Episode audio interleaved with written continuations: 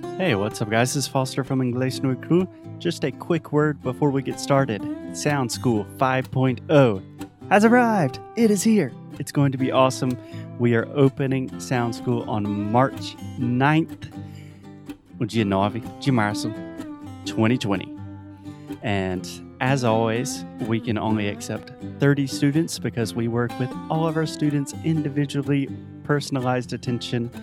So if you are interested in doing this thing, if you are interested in just really being serious about your English and taking your English to the next level, go to inglesnuecru.com and check out Sound School before it's too late.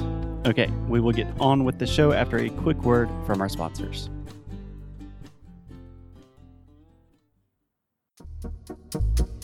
Eu falo todos os dias aqui para vocês e volto a repetir que o Cambly é o nosso parceiro querido, plataforma online de inglês. Dá para vocês uma aula de graça com o nosso código Inglês Necropodcast. Por que, que eu insisto tanto que vocês façam aulas de inglês lá com eles? Porque vocês podem ter professores online 24 horas por dia, a hora que quiser, por onde quiser. Ou seja, você pode fazer aula pelo seu celular, pelo seu tablet, pelo seu computador. É só ter uma conexão com a internet e pronto. Você também pode filtrar. Se você quiser falar sobre business, se você quer ter uma aula de conversação, se você quer treinar para uma entrevista de emprego, você pode ir lá e escolher da forma que você quiser. Também Cambly oferece diferentes pacotes de acordo com o seu horário. Então, se você tem 30 minutos duas vezes por semana, 15 minutos uma vez por semana, uma hora duas vezes por semana, você monta lá o seu plano e tem preços acessíveis para qualquer tipo de aluno, quando e onde quiser. Então é isso. Inglês Necro Podcast é o nosso código.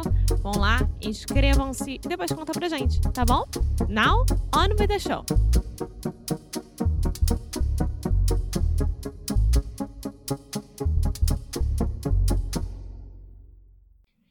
Hello, hello, hey, sweet people, and welcome to another episode of Inglés no Rádio. My name is Foster, and as always, I am joined here with.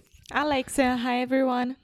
How are you doing, Alexia? I'm fine. What about you? I'm doing great, and I'm excited for the show today because today on the show we are talking about surprise, we're talking about us. As in our generation, millennials. Millennials. First, Alexia, millennials. Kind of a difficult word, right? Yes, because I want to read like millennials. It's not like that. It's millennials. Millennials. Yes. Exactly. A lot of the I, I sound. Cool. So before we get started, tell us who are the millennials? I know that I am one, but who falls into this category? So, millennials are the ones who were born between 1980 and 1994. Awesome. So that would mean people that are approximately the youngest would be 26. 26 and the oldest 40 years old. Okay. So if you are listening to this show and you are in between the ages of 26 and 40, That's you. you're a millennial.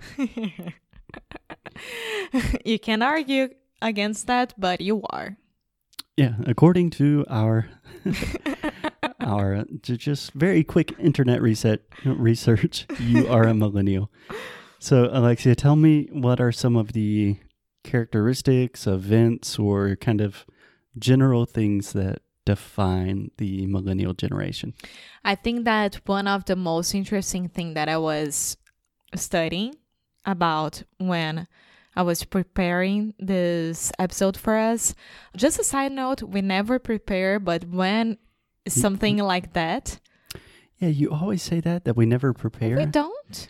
and it kind of makes me a little angry because most of the time we're talking about English, even when we're not talking about English. No, but we don't have a script. That's my point. Yeah, but I want to say, hey, I've prepared for 15 years. This knowledge is not did not just come from nothing. Yes, but we don't have a script. We prepared, but we don't have a script Okay. to follow. And Cool. here I have some bullet points. Okay, Yeah. well, hit me. Okay, so the first thing is that I think that our generation it fights for it and everyone from the other generations, the oldest generations, they don't understand it, which is a global warming. Yeah. So global warming became obvious and we we've been talking about it and trying to fight against it and trying to find ways of making this Yeah. earth You better. could say combating yeah, climate combating. change. Yeah, I mean, climate change became a thing that people talked about and really started taking seriously as we were growing up. Yeah. That is definitely a defining moment for millennials. And our parents, they stick to the situation that we've been listening this since we were kids. We've been listening to this. since we were kids. to this. And Can I just give a quick shout out to our student Selena, who speaks excellent English. Hey, Selena. But she had the same problem that her prepositions are awesome, but for some reason she always says, listen this instead of listening to this.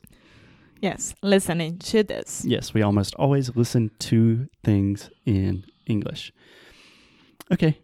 Yeah, the boomers disagree. And I think it's worth noting that almost always generations don't agree. And most generations think that the other generations are kind of stupid and vice versa. Right? Yes, Yes, we researched that and that is true. That's very true. Speaking especially about the United States, 2008 was the largest economic decline since the Great Depression. Yeah, 2008 financial crisis. I think that is another really, really monumental moment for millennials. Is the generation before us, the Gen Xers and the baby boomers, for the most part, they really had a booming economy. And in the 1990s in the US and much of the world, the economy was booming, business was good. And when all us millennials started becoming adults and joining the workforce, everything kind of went downhill. Yes. So- And Most people estimate, at least in the US, we are the first generation in a long, long time that on average we are going to be a lot worse off. We're going to make less money than our parents did, which normally everyone improves, but millennials are not. more or less, if you think about it, before our parents, it was a war. So, I mean, Yeah, the wars a lot of times good for economy. Yeah, that's, uh, well, we are not getting into that right now, but. Do you want war? Do you want dollars in your pocket?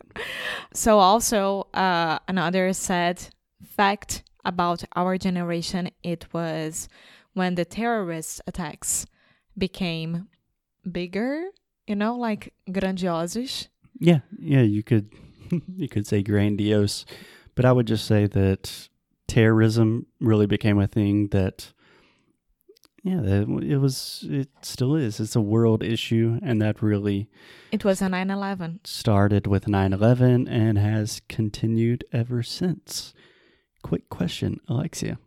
Do you remember where you were Yeah. on 9/11? Yes, I was at school, Colégio Teresiano from Rio, and we were in the classroom, and then a teacher came inside of our of our classroom and told our teacher that something was going on, and she made immediately turned on the TV because we had a TV inside of our classroom, Mhm. and we look at it, but we didn't understand what was that because I mean, we were doing stuff, and then our diretora do colégio, Director, yeah, but but I thought that there was another name. No, principal? yeah, principal.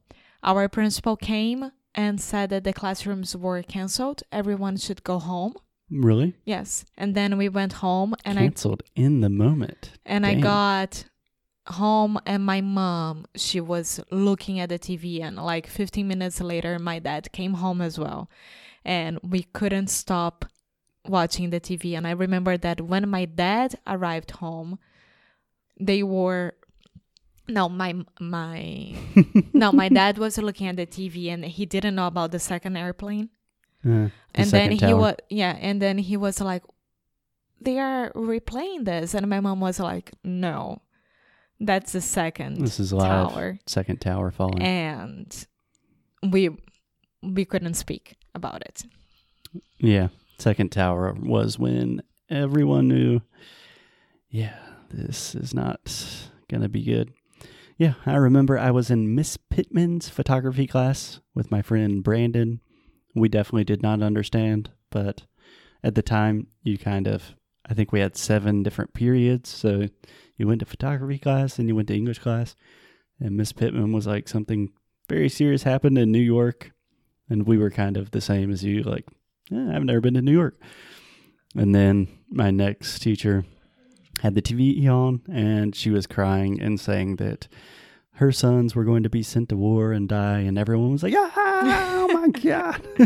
I imagine how difficult that was for you guys, like being there and seeing all that happening in your country. Um, I felt so sad from Brazil and I didn't have any connection with the United States. Like, no one was living there. I didn't know anyone who was from there. So, besides my English teachers. yeah. Yeah, it's crazy. But long story short, 9 11 was another pivotal moment that has really defined and shaped the lives of all millennials. Yes, but let's change subject it was also the explosive growth in the online companies such as Google, Facebook, LinkedIn, eBay, PayPal. yeah, I would say more generally that we are the first generation to more or less grow up with the internet. So, depending on where you fall in the category of millennials, some of the older millennials did not start using the internet until a little bit later in life. Some millennials were more or less born with the internet. I think us personally, we probably started using the internet when we were like 10, 11 to yeah. 13 years old. Yeah. So that's a huge change in people's lives that when we were born, the internet wasn't really a thing that most people no, it was about. all about encyclopedia. And now encyclopedia. And now we just recorded an episode about our smartwatches. Yeah. So times have changed. Yes, that's true. That's very true. Alexia's pointing to me like Yes, because I was looking for the other episode that we had to put on our spreadsheet and now I've just remembered. We have the smartwatch episode. yes. okay, so the other bullet point that I would like to say is like is the revolution in the way that we work. Yeah. The freelancing, the flex time, the working from home, we started that. And I feel that the baby boomers, they have so much trouble accepting this. Yeah, really, we are the first generation to kind of create and deal with the gig economy. So most people that I know have more than one job. you know, we drive Ubers and we teach on the side and we make podcasts.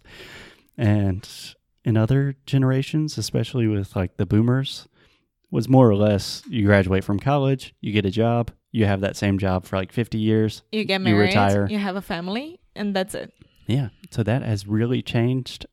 And I think that is a good place to stop. Okay, perfect. Sound good? Yes. Okay, we will talk to you guys tomorrow. Bye. Muito obrigada por ter escutado mais um episódio aqui do Inglês de Micro Rádio. Vocês não têm ideia de quanto é bom ter vocês escutando a gente. E hoje eu vou ler mais um testemunho ou depoimento, como o Foster prefere, de um dos nossos antigos alunos do Sound School. É, quem escreveu isso foi o Richard. Richard, mais uma vez, obrigada por ter escrito. E vamos lá. Participar do Sound School foi redescobrir o aprendizado do inglês e redescobrir a mim mesmo, sem exageros. Os feedbacks de Foster são precisos e nos fazem encarar os nossos pontos fracos, desafiando-nos a nos expor em um ambiente acolhedor e promovendo a confiança necessária para falar com qualquer nativo da língua inglesa. A atenção e o carinho dessa dupla fazem jus ao seu princípio de ensinar inglês para humanos. O custo-benefício é extraordinário para essa experiência única. Então tá aí, gente, mais um depoimento de um de nossos antigos alunos do Sound School. Ele teve uma experiência ótima e é isso que a gente quer, porque aqui a gente dá valor a cada ser humano que se inscreve nos nossos cursos.